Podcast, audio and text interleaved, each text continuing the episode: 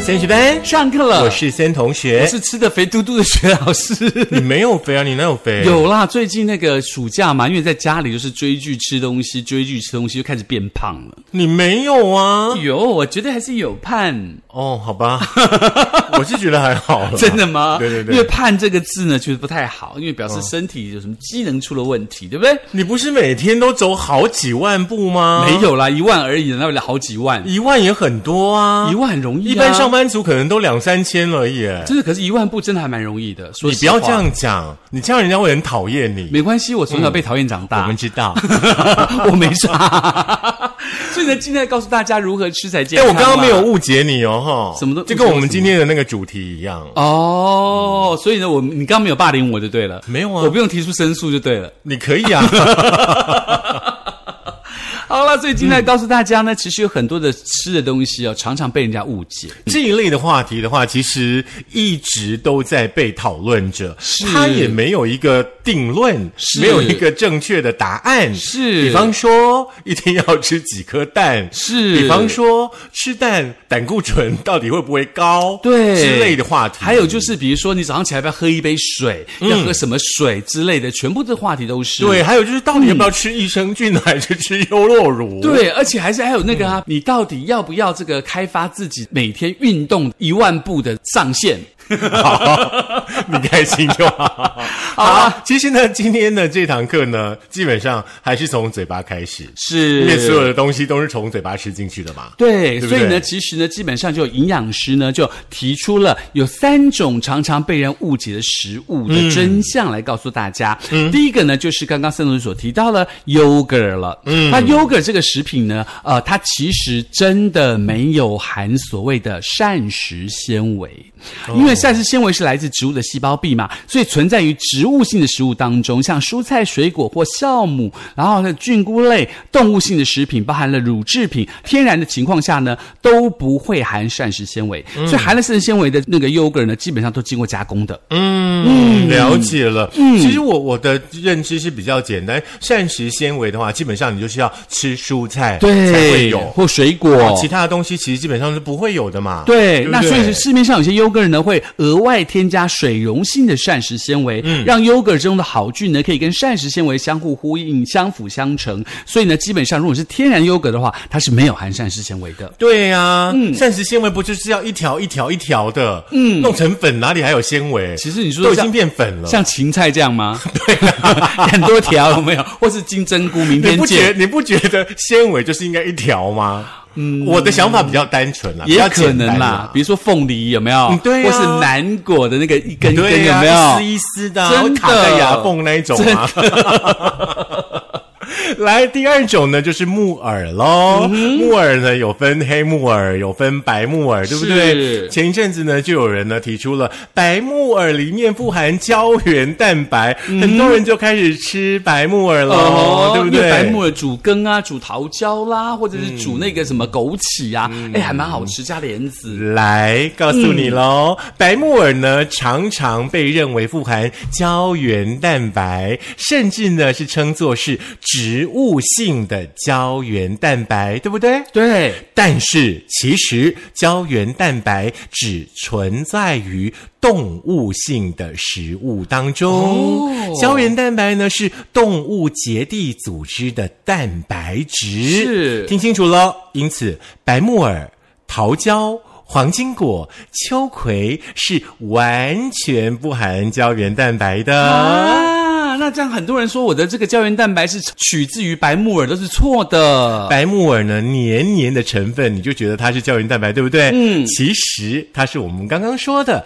膳食纤维。哦虽然说呢，白木耳呢不是含有所谓的胶原蛋白哦，但是它是可以帮助你体内环保，可以维持健康。不过呢，要注意的是呢，不管是黑木耳饮或者是白木耳饮哦，嗯，通常都会加许多的糖，嗯哼，反而呢是造成呢胶原蛋白断裂的元凶。哦所以说，不管是黑木耳，不管是白木耳，可以的话就买回家自己泡泡水，是自己煮，是然后呢，最好是不要加糖。对，这个很重要哦。那第三个呢，其实就是大家常常的迷思哦，虾子的胆固醇。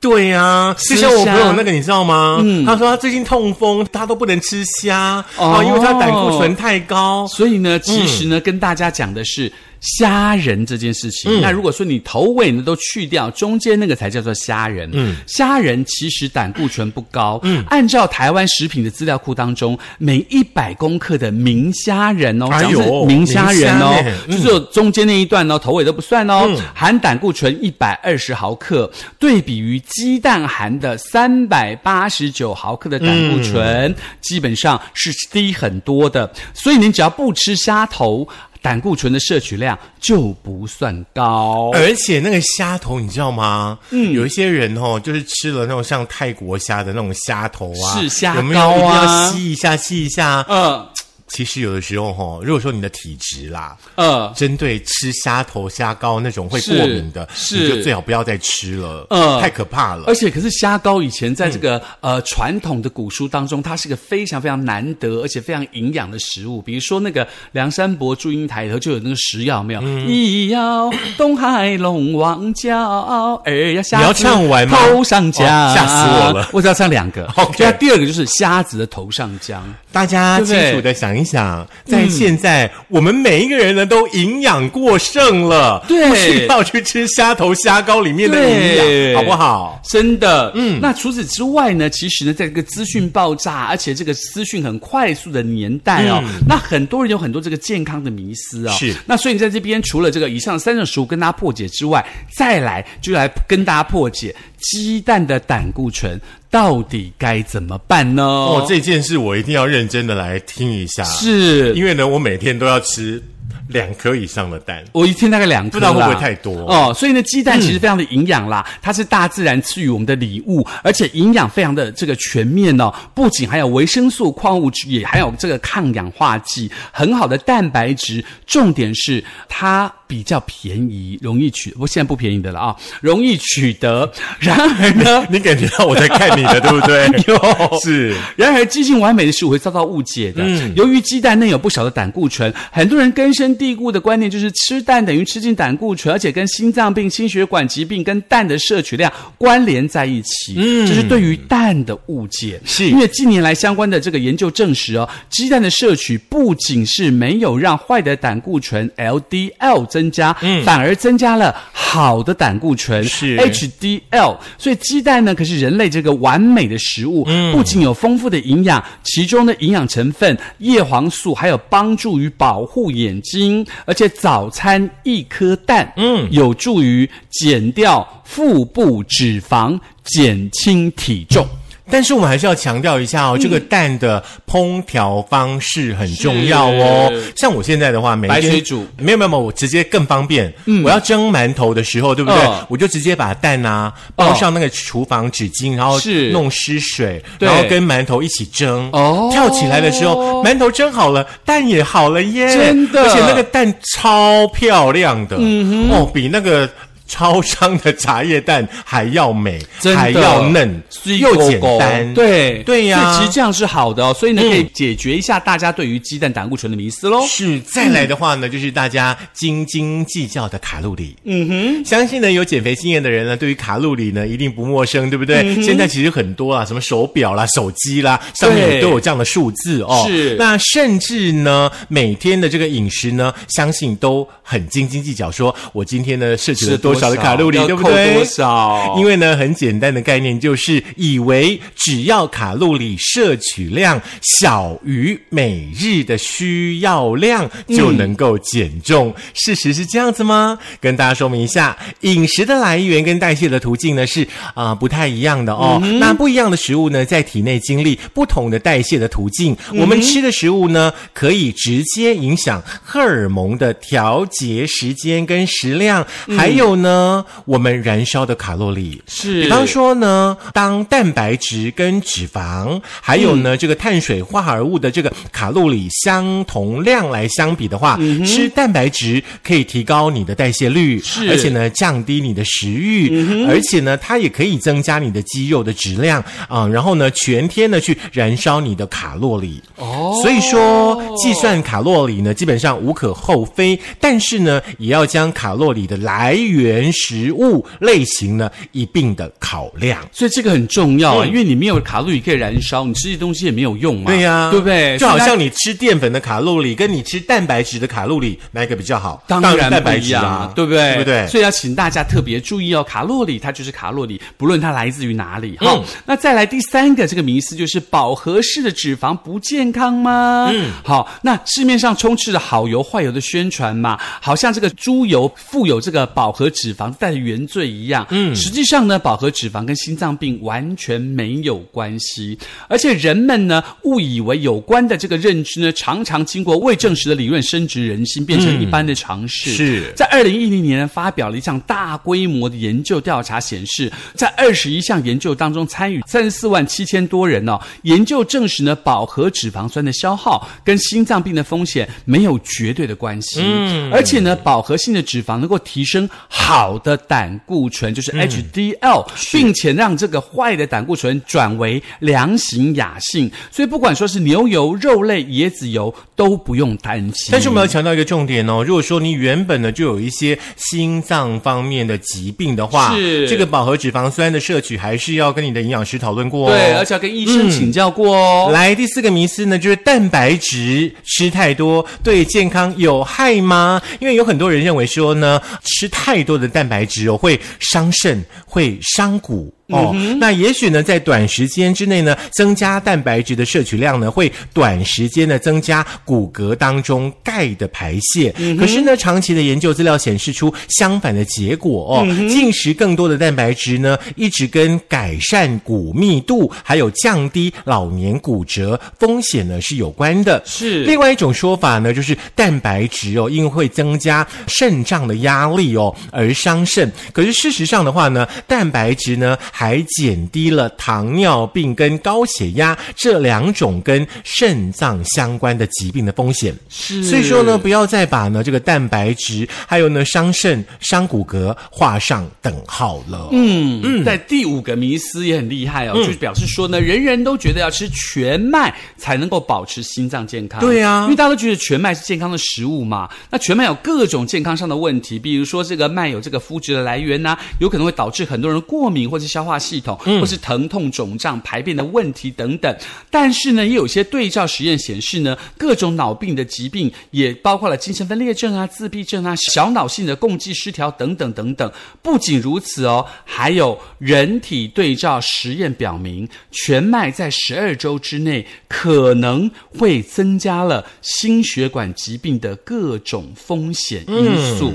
所以呢，告诉大家说呢，食物呢贵在均衡，不要陷入吃全麦才能心脏健康的迷思。。对，没有错，就是什么好的食物的话呢，都要适量，而且要均衡。嗯是比方说你可能淀粉类呃不太能吃那么的多，你就把它少量一点点。嗯你可能可以靠其他，比方说像地瓜啦呃之类的原型食物来补足它。。是，嗯，再来就是我本人喝咖啡到底好不好这件事。哦吼， 咖啡呢，因为含有咖啡因的关系哦，会让血压升高。但有一些人呢，喝多了会有心悸的状况哦。那么对于血压的影响呢，长期呢都被大家拿出来讨论哦。是不过呢，并不能够因而就认定说喝咖啡对于健康不好，因为呢，其实有报道指出说，咖啡对身心都有好处。是不仅呢像心血管啦，还有第二型的糖尿病的这个预防，还有阿兹海默症、帕金森氏症等等，还有呢降低肝硬化的风险，这些呢严重疾病的发生几率都有可能会借由喝咖啡而降低。嗯，所以咖啡啊是适量，我们就讲过很多次，就跟大家讲说，每天一杯咖啡其实对身体是好处的，嗯对的但是就是不要加糖，也不要加奶啊，没错可以喝喝咖啡。嗯，那再来第七个迷思就是呢，肉类真的有害健康吗？嗯，其实呢，人类在进化的过程当中，食肉已经有数百万年了，很多指责来自于针对肉类呢不利于心脏健康，可能会导致第二型的糖尿病。不过在研究当中表明哦，未加工的红肉并不会增加患心血管疾病或糖尿病的风险，嗯，而且跟罹患癌症的关系相当的薄弱。嗯、值得注意的是呢，对健康造成影响，可能是因为你过度烹调肉类引起，而不是肉的本身。比如说你吃那个 N 强，好不好？那个什么新加工心过了肠加工过的肉，它基本上才会造成这些风险。是真正吃原物的原型呢，基本上它没有这个风险的。是，所以说嗯加工食品、真的，请大家尽量少吃。是的像我们两个也不能这么常吃罐头，真的哦这要跟大家也不能分享常一吃下那个 Doritos。来第八点呢，就是很多人呢都会想说，哎，哎，没有关系啦，我今天吃低脂的就好啦，对不对？感觉哦低脂哦牛奶好像就更健康低脂有没啊有，对不嗯牛奶对？低脂一点。来，在一九七七年就有调查了哈。嗯，那那个时候开始的话呢，其实我们不断的被教育说要吃这个脂肪含量低啦，嗯甚至在那个年代呢，呃，在倡导所谓的高碳水化合物的饮食哦。是可是呢，讽刺的是，肥胖开始流行之后呢，市场呢就一直在强调说低脂。这样子的一种饮食方式哦是，现在其实有很多的研究呢，陆续的呢都帮脂肪呢给翻案了。是之前呢有本畅销书，就是令人大感意外的脂肪呢，就直接的言明说我们错怪了脂肪。好可怜哦，脂肪。但是碳水化合物的话，就必须要跟大家分享一下。是其实真的不要去吃高碳水化合物，对因为碳水化合物的话，其实基本上跟糖是有绝对的关联性的哦。嗯如果说你有一些像血糖啦，或者说其他方面的这个小状况，哦，嗯健康报告上出现红字，可能你的淀粉类、你的碳水化合物的摄取就要很小心。嗯，那再来迷思九了，第九个迷思呢就是精致的种子油、植物油比较有益健康吗？嗯，因为有很多研究表明啊，多元不饱和脂肪酸可以降低罹患心脏病的风险。那出于这个原因呢，很多人一再建议我们针对对于大豆油啊、葵花籽油啊、玉米油啊等植物油的这个消费哦、那更重要的是，我们应该多认识各种不同形态的多元不饱和脂肪酸，嗯，尤其是 omega three 跟 omega 六，我们可以从鱼肉当中呢获得 omega three。那个 omega 六呢，来源是加工的种子油跟植物油。大多数人摄取不够 omega three，而吃太多了 omega 六。嗯，而且呢，证实研究当中指出呢，食用过多的 omega 六会增加身体发炎。嗯，而精致的植物油也会增加心血管的疾病。是所以呢，如果要避免，是要食用来自于非植物油的 omega three，、并且吃像橄榄油等微量的 omega 六、微量。呀，哦，这真的是有很多的美美嘎嘎在里面呢。嗯我们刚刚其实讨论过呢，这个低脂高碳的饮食，对不对？是我们现在呢，其实要来讨论就是低碳水化合物的饮食是，到底对身体是好还是不好呢？嗯，其实呢，这个低碳水化合物的饮食方式呢，已经行之有年了哦、那当然也有人抨击说呢，这样的饮食方式呢，没有经过证实，或者认为呢，低碳高脂的这个饮食方式呢，存在着健康的风险哦。嗯，那其实从二零零二年开始呢，有超过二十项的这个随机对照的试验研究，低碳高脂的饮食对于健康各方面的影响哦。比方说呢，低碳饮食会让你的血压呢显著的下降哦。哦那低碳饮食呢，让人们可以尽量多吃比低热量的饮食更让体重容易获得控制。是，那再来呢？低碳饮食还可以增加好的胆固醇 HDL 哦，可以降低三酸甘油脂的含量，远胜过低脂的饮食。嗯嗯，而且低碳呢，可以将坏的胆固醇从小而密呢改成良性的 large。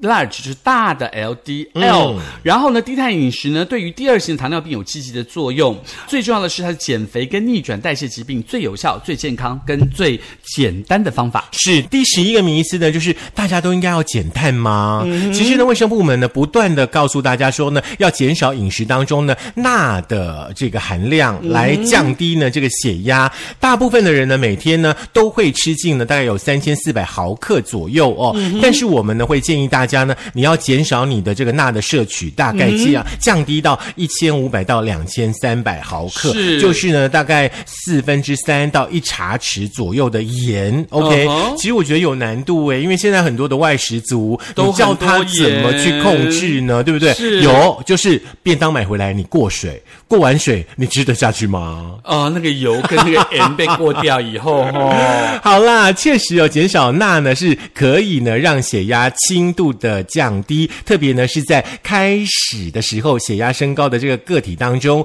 但是呢，这个血压升高呢本身并不会直接的杀死任何人哦，这是一个风险的因素，并不一定呢是这个疾病的原因哦。那有其他的研究表示说呢，过少的钠的摄取可能是有害的哦，像是呢胰岛素的阻抗啦、坏胆固醇跟三酸甘油脂的升高，还有呢第二型糖尿病患者死亡的风险会增加。总体来说，没有证据表明说健康的人特别需要去减钠。嗯哼，所以呢，其实大家可以好好的自我斟酌，这个适量就好，不要过咸就可以了，不要摄摄取过多的钠就可以了。是我们还对是说哦，这是以一个人体，以一个健康人体的状态来看待哦。是那对如果说你本身已经有一些慢性疾病的朋友，可能就要遵照医师的指示。是，嗯，第十二个迷思，刚刚森头去跟他提醒的啊，就是糖这个东西，嗯，糖是空热量食品，它不是个好食品吗？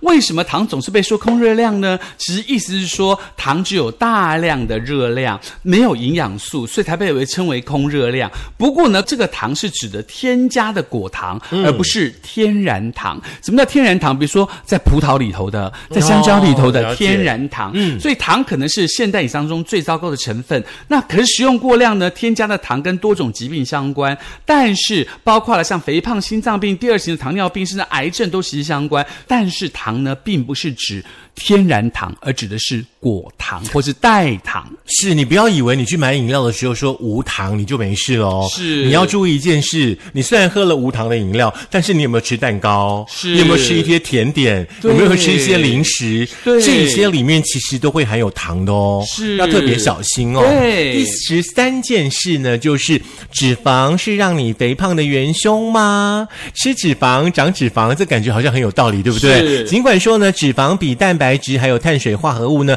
还有更多的热量，但是呢，事实上呢，脂肪含量高的饮食呢，并不会使人变胖。就像我们前面所提到的，低碳高脂饮食呢，是减肥和逆转代谢疾病最简单、最健康还有最有效的方法。所以呢，嗯提醒大家的是，如果你对于减脂或是减肥或是要逆转代谢的话，记得你要听的是低碳高脂。OK，、那嗯所以以上呢是今天要提供给大家一些对于食物的迷思哦，希望这些迷思呢对大家生活有点小小的帮助，不要再以讹传讹、道听途说。是今天的这个上课的课堂内容太多了，太严肃了，请大。家再听一次，可以在苹果的 Podcast、Google 的播客、Mixer、Spotify、Song On and Firstly 电脑版，还有 YouTube，记得按赞、订阅、分享、开小铃铛哦。哎、其实我觉得今天归纳出一个重点，就是。嗯饮料少喝一点，嗯，零食少吃一点，嗯，都拿来缴班费，对你就会更健康。而且重要的是，食物的原型，